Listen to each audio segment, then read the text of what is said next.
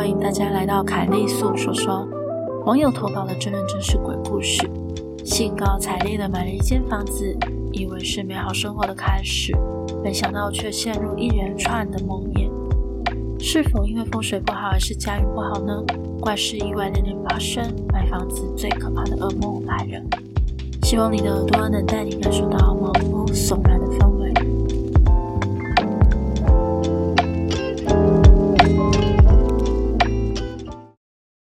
那么故事开始喽。这是我爸妈的亲身经历。我长大之后，无意间跟父母聊天的时候，他们才提到这个故事。二十多年前，那时我爸妈正年轻，于是两人携手北上打拼，用上班赚的第一桶金买了万华某社区的房子安身。那间房子位在三楼，没有电梯，只有大门的楼梯间可以出入。而交屋那一天，爸妈都很高兴，因为是他们人生中买的第一间房子，而且也很开心，终于有了栖身之所了。那间房子算是全新的，因为之前没有人住过。交屋前，爸妈也有去看过，大约二十平左右的两房一厅一卫，其中主卧是以前那个年代很流行的和室，而我爸妈跟我哥就睡在主卧。那时候我还没出生。另一间就当做仓库摆放我爸的画，因为爸爸当时兼职教儿童美术家教，所以有时候也会充当小教室。而合适的纸门推开，就刚好正对着仓库，中间的走道通到后面的小厨房旁，放着一个餐桌，充当餐厅。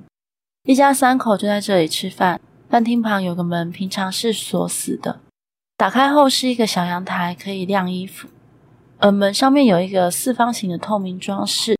所以平时门虽然关起来，但仍然可以透过这个透明玻璃看到外面的天气。而我们搬进去的那一天，大约是七八月的酷暑吧，日正当中没下什么雨。而我爸永远都记得很清楚那天的景象，因为当他们拿着钥匙打开房门的那一刻，看到超级诡异的一幕：整个房子的地板全部都是小腿肚以上的积水。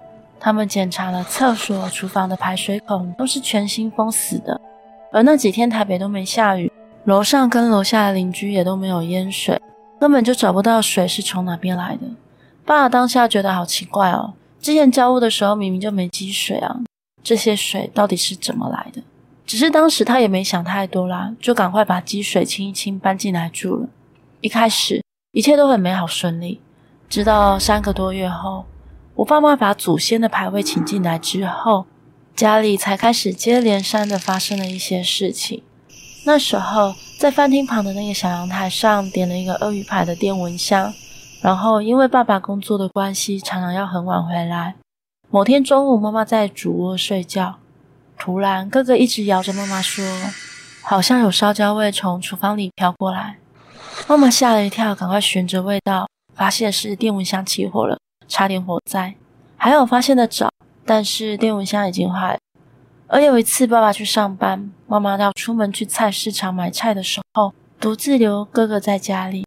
结果妈妈出家门后十分钟左右，突然心头一闪，好像忘了什么似的，急着跑回家。她一进家门，竟发现冒着浓烟。她赶快把哥哥抱出来。后来消防队来，发现又是阳台的蚊香自己烧起来。经过这次之后，从此爸妈就不再放蚊香在那个阳台了。但那时候他们只是纯粹觉得意外，或是自己不小心而已。殊不知，接下来发生的事情才真正的诡异起来。有天晚上，爸爸在睡觉的时候，睡到半夜突然惊醒，但是他却发现他全身无法动弹，感觉有什么东西压在他的身上。可是因为当下妈妈跟哥哥都熟睡了，所以他也没有惊动他们，只是在心中默默的诵念佛号。结果过了大概二到三分钟左右，被压的感觉就消失了。爸爸说他当下可能太紧张了，手都出汗了，于是就起来准备去上厕所。而当他上完厕所，准备回合室睡觉的时候，他突然听到很小声的，很像两个人在讲悄悄话的声音。他觉得奇怪，仔细的沿着声音，发现是从那个小阳台传出的。这时候他看看墙上的钟。是凌晨两点，楼上楼下邻居都很早睡，那是谁在说话呢？他越走越近，越走越近，侧耳隔着门偷听，声音也就越清楚。这个时候，他才发现说话的语言是他完全听不懂的话语，不是中文，也不是台语，甚至不是他所知道的任何人类的语言。而且他靠近听，才发现并不是两个人在讲话而已，而是好多人在讲话的声音。他偷偷的从那个透明的方格看出去，但只看到暗黑一片，什么都没有看到。突然，声音渐渐安静了下来。正当爸爸觉得奇怪的时候，他感觉那个上锁的门被推动了一下，好像有什么人在门外想进来的感觉。他吓了一大跳，下意识的死命压着门，不敢出声。门外的力气出奇的大，而且同时隔着门板，他清楚的听到类似人出力的时候的喘气声。但他知道那不是他的声音，那到底是什么呢？他就这样压着门，过了几分钟后，推门的感觉消失了。爸爸说，那时候他全身冒冷汗，但是当下他真的很想知道门外到底是什么，所以他索性将门大力的推开。结果阳台什么人都没有，只有衣服随夜风飘摇。他愣住了，但也许是累了，也没多想，就把门锁好回去睡觉了。这事情后来爸爸没有跟妈妈说，因为妈妈本身比较容易紧张，再加上当时她肚子里正怀着我。所以这件事就不了了之了。经过这件事情后，当时爸妈就开始觉得这房子怪怪的。刚好那时爸爸在南部有其他发展，就有考虑说是否要把房子卖掉搬回南部。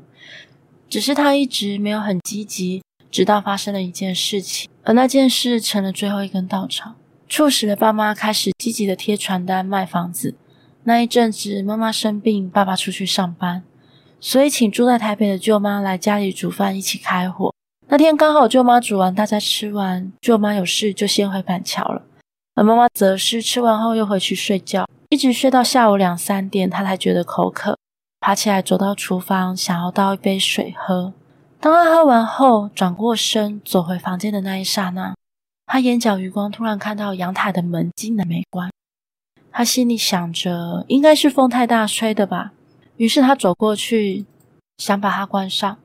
而当他靠近门的时候，他顺势往门外看过去，他居然看到了一个满脸胡渣的陌生男子，正爬在阳台扶手准备跳进来。他吓了一大跳，拼命大叫：“小偷！抓小偷！”